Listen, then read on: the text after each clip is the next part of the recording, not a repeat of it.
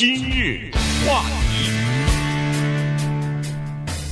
欢迎收听由中讯和高宁为你主持的今日话题。加拿大昨天进行了大选，哈，那么在加拿大的议会当中呢，一共有三百三十八个席次，所以如果要是一个政党获得了半数以上的席次呢，就可以作为呃多数党来组建政府。呃，在四年之前呢，Trudeau 他所领导的这个政党呢，就获得了这样的一个成绩，啊，呃，以多数党就是一党来这个执政了。但是这一次呢，尽管他们依然是获得第一大党的这个呃地位，同时也是可以呃组建一个政府，但是他们失去了多数党的地位。也就是说，在这次的选举当中，他们只获得了一百五十六个席次啊，没有达到一百七，呃，没有超过半数，所以必须要和另外一个政党呢组成一个联合政府。呃，相比之下呢，呃，保守党现在获得了增加了二十四个席次。这个呃，Trudeau 他所领导的这个进呃，就是这个呃中间偏左的这个政党呢，失去了三十个席次，所以实际上保守党是变成了更接近于第一大党的这个第二大第二大党，也是最大的反对党了。所以这个加拿大的情况啊，有点儿朝着美国和英国的这个趋势在发展。对，所以正好利用加拿大昨天晚上把。计票的结果公布了以后，我们知道 Justin Trudeau 呢，他又获得连任这一点呢，我们利用这个机会，把加拿大这点事儿再给大家说清楚一下。呃，首先呢，有一些大家可能已经知道的事实，就是 Justin Trudeau 他爸爸是 Pierre Trudeau，是加拿大前总理，所以他是在加拿大历史上首次继承了他爸爸的位置，就是父子都做总理。同时呢，他的名字 Justin。这个可以知道，在十年、五年再早一点，这个名字是没有的。不是说这是一个新的名字，而只是说这个名字特别的年轻，是一些比较年轻一代的人。过去的人什么 Winston 是吧？这种老的名字，光是听他的 名字叫 Justin，你就可以知道他是属于哪一代的人。哎，这么巧，他们国家还有另一个 Justin，嗯，记得吗？Justin Bieber，对，对，那是一个摇滚歌星，呃，就是流行歌星吧，还不能算摇滚歌星，呃，这是一个事实。同时呢，他带着一种所谓清新的空气，在二零一五年的时候登陆。那么当时呢，呃，其实并不是稳操胜券，但是呢，他采取了一系列的很合乎时宜的措施，包括比如说女权呐，啊，男女平等啊，对于环保的重视啊。呃，对于难民的同情啊，以及甚至 提出来的什么大麻合法化啦，什么这些问题，使得呢，他一举夺权，夺权了以后，他真的是实施了女权，他在内阁当中几乎达到一半的成员是女的，在这一方面，然后在环保的方面，他推行所谓的 carbon tax，就是所谓减排的税，就是罚你，如果你这个工业制造出很多废气的话，同时。二话不说，接了两万五千名叙利亚的难民接到，然后他实行所谓透明管理，然后呢，就是在面对他南边的美国这一位政治强人 Donald Trump，他采取了不容忍的态度，呃，从小小的一个姿态握手，握手，啊，对，从握手开始让你尴尬，让你手举了半天我不伸出来，从这个到后来怎么签订这各种各样的协议，包括。抵抗川普加他的钢税啊、旅税什么之类的，这方面都取得了一定的成绩。呃，同时他失业率把这个国家治理的呢是造成了几十年以来的最低点，所以在经济方面治理的也是蛮有一套的。然后大麻当然也就顺势给合法化了。同时呢，把叫做所谓 assisted dying，这就是什么？就是安乐死。对，把这一点呢也给他恢复了。还要就是为了。适应民意和整个的大的环境，他对过去加拿大的原住民受到的迫害，一方面是采取了道歉的这个姿态，另一方面呢，也举有一些具体的补偿啊等等。所以，综上所所述，大家看到的是这么一个人，呃，靠着他爸爸的威望，然后呢，他在政坛上也施展了一下。他的魅力，再加上他个人又长得很帅，你说这东西全、嗯、全都被他给摊上了。啊，对，嗯，所以呢，非常阳光，非常阳光的这么一个领导人，一路啊就是很顺畅。但是本来这一次的选举根本不可能出现在今日话题这个节目里，因为他就理所当然的嘛，当就当了吧，反正加拿大嘛，也不是什么大不了的，我们一个邻居。但是为什么今日话题在之前讲了这么多次？就发现问题了，一个方面是在打压他内阁部长的问题，再一个就是涂黑脸的问题，所以这这两个事儿。搞得他这一次是险胜啊，对，说是。没错，他的这个他的这个政党也失去了三十个席次。啊，这个呃他是这样子哈，就是刚才所说的这一连串的，比如说你说呃女权运动啊，他在政府里头呃恨不得百分之五十的部长都是女性，然后对原住民的这个道歉呃补偿呃，然后他明确的表示他的。这个内阁，他的政府绝不做暗，就是幕后交易，绝不做这个偷偷摸摸的事情。结果他一个这对 魁北克省的这一个呃建筑公司的这么一个案子，把他以前的刚才所说的那三项全部推翻了。首先做了一个暗地的交易，其次他打压了一个女性的部长。同时，这个部长还是一个原住民，所以这三个东西，你等于说把你自己原来的树立的这个形象一下子毁于一旦啊！就是，呃，这个事情是这样，以前我们曾经讲过，就是一个简单的说啊，就是这个。呃，魁北克省一个很大的建筑公司，大概有八九千员工的这么一个大的建筑公司，同时也是税收的大户，也是就业的，提供了很多就业机会的这么一个公司。呃，因为有一些违法的行为，所以司法部长要对他们提出除了罚款之外，还要提出刑事起诉。那么这个 Trudeau 呢，呃，Justin Trudeau，呃，这个总理啊，就说是不是可以这样子？干脆罚得重一点，让他们罚钱，但是就不要提出刑事起诉，不要对个人提出这个起诉了。呃，这个司法部长不干，于是呃，Trudeau 的办公室里边其他的人就对这个女性的原住民的司法部长提出了呃，不管是威胁也好，不管是这个呃，就是施加压力也好，反正他已经离职了嘛，哎，就是施加压力也好，最后让把他还贬职了啊，从司法部长的职位调开，呃，然后。逐渐的，这个女的就就辞职了，这个部长就辞职。辞职之后，他把这个事情公布出来了，所以这个事情呢，让这个 Justin Trudeau 啊非常难看啊，在国内的舆论当中，他是被批得非常的厉害，体无完肤，恨不得。好，这事儿他刚刚公关，呃，这个危机刚刚过去以后，没想到在竞选就是上个月九月份的时候，突然发现他这个在大学。毕业以后啊，在工作最初的工作期间，在一个私立高中担任老师的时候，有涂涂成棕色脸、涂成黑脸的这个照片又出来了。然后年轻时候的有些讲话也出来了，所以这一来又是一个大的公关危机。所以这两件事情呢，搞得他是非常的糟糕。于是他的这个竞选的对手，保守党的呃 Scheer 好像叫就就是他 Andrew Scheer，哎，Andrew Scheer。就是那个保守党的领袖，就说：“你你们不要看他是一个 表面上阳光、经常笑嘻嘻的，这是一个二十四小时戴着面具的骗子。”对，呃，但是呢，Andrew Scheer 也正是因为这个失去了选举。为什么这么说呢？呃，就是因为啊、呃，我们也知道，现在从英国到法国到什么匈牙利啊，每一个国家都有自己的 Trump。嗯，这句话是什么意思呢？就是。川普这个人其实他已经不再是一个具体的个人，而是一个符号，啊，而是一种代表，就是他代表某些人，甚至可以说是积压在心中很久的一些情绪。接下来我们可能从中产阶级的这个角度再讲哈，和全球化这个角度再讲。所以每一个国家都有自己的这么一个 Trump。那加拿大的这个人呢，就是 Andrew Scheer，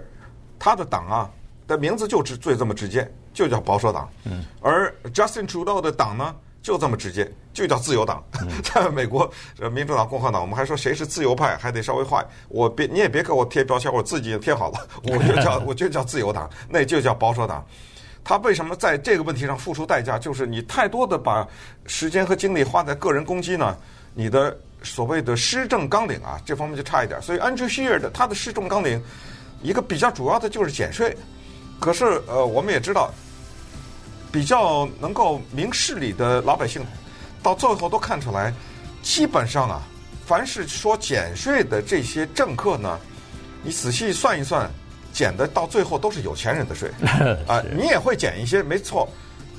我比如问问大家，现在是就四月，现在是十月，今年四月，你记不记得你报税的时候你的什么情况？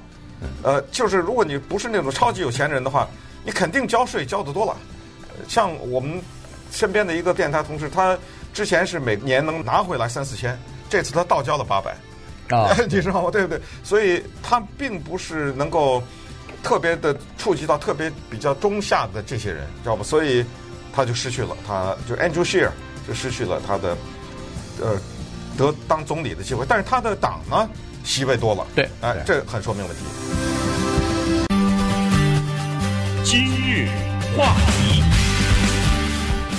欢迎继续收听由中讯和高宁为你主持的今日话题。加拿大进行大选出走呢还是成功当选连任，但是呢他失去了呃第一大党或者是超过呃不是超过半数的这多数党的地位啊，所以呢呃说实话，在这个整个的趋势当中呢，可以看得出来，呃加拿大和美国一样啊，它出现了一个向右转的这么一个趋势。因为保守党席次增加了百分呃，大概增加了二十二席吧。这个自由党的席民呃自由党的席次呢减少了三十席，魁北克呃这个联盟增加了大概二十席左右啊。所以看得出来呢，就是说呃逐渐的保守派占了一些上风，尽管还没有变成第一大党，还没有执政，但这个趋势呢看来已经形成了。不过他呢可以阻隔。呃，因为他够了，为什么够了呢？是因为他有两个左派的党支持他，所以那两个小党对一加进来，组成个联合政府啊，他就不用说去妥协啊，或者怎么样了，对，不用做太大的妥协啊，他可以阻隔了，就这样。对，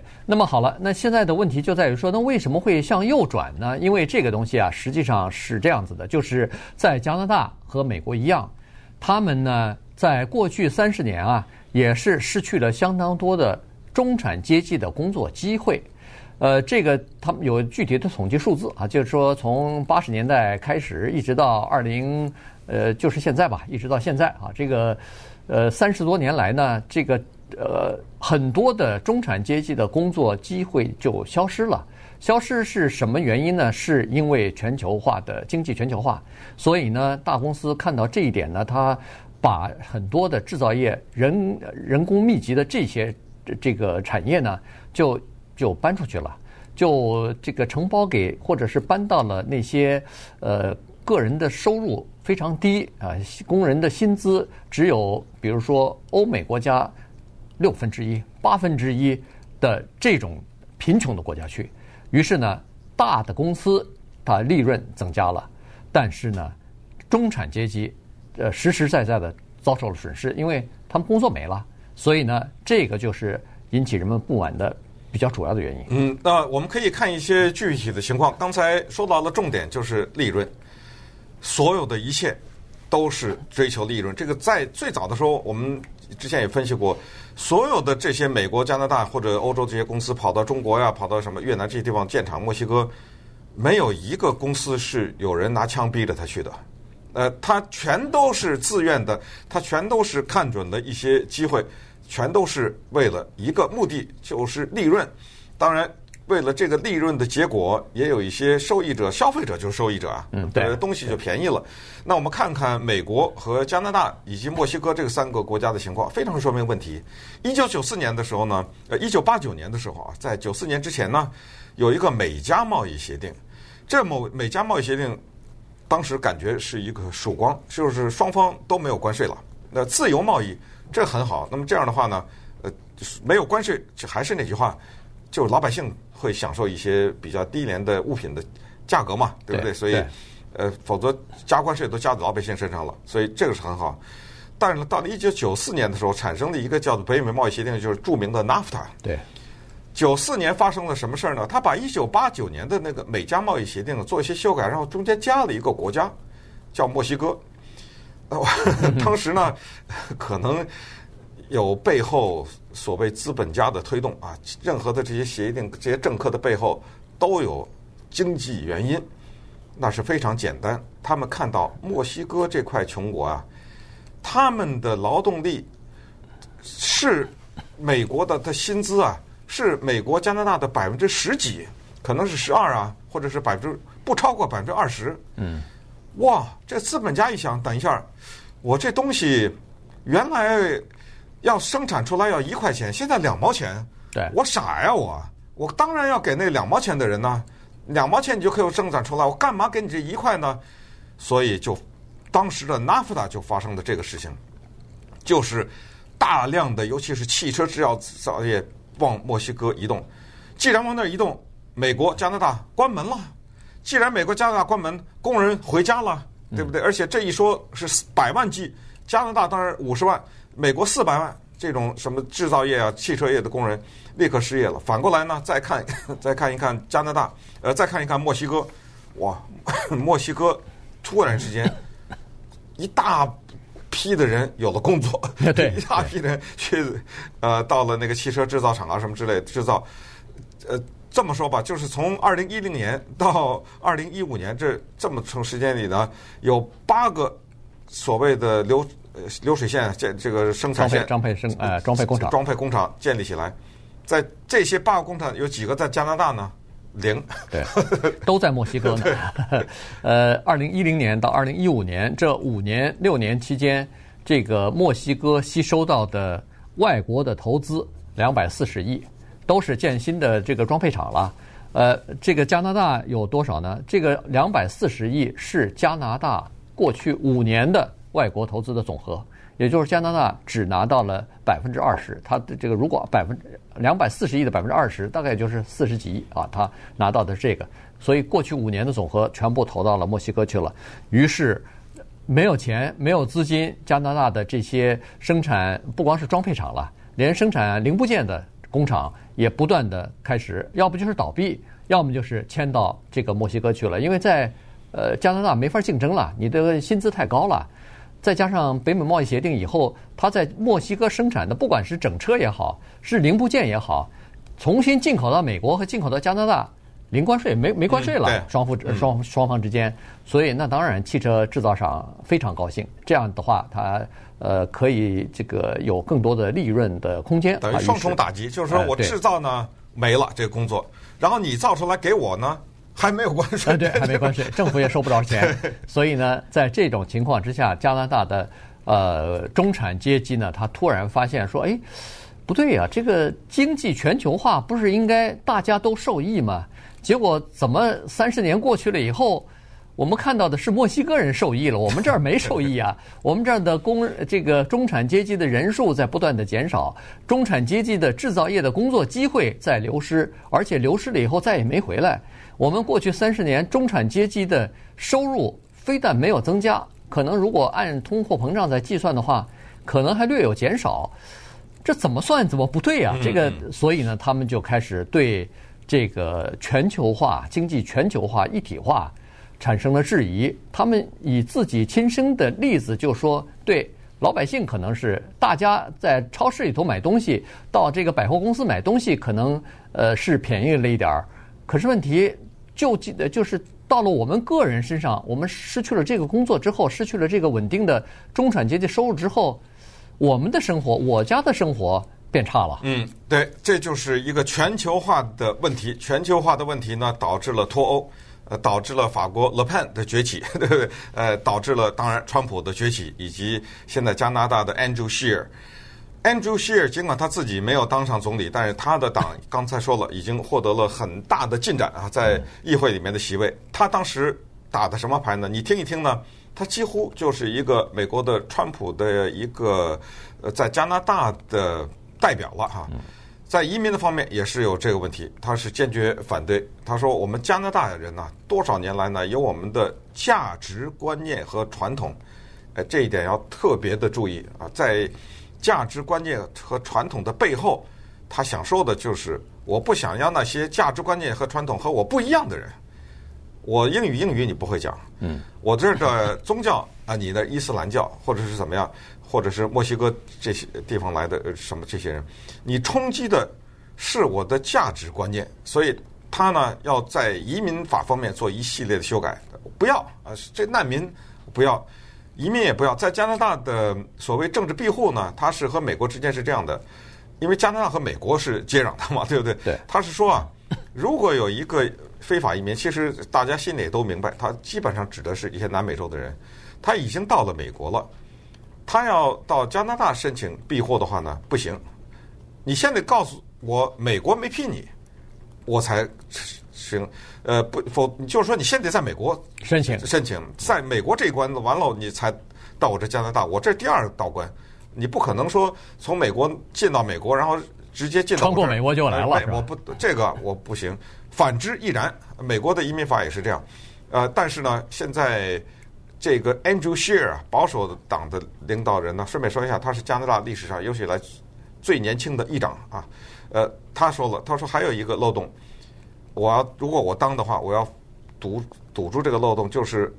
你只要进到加拿大来，不管你是过去是你想办法，你已经进来的话，那没办法了。现在就是你已经进来了，我把你送回去。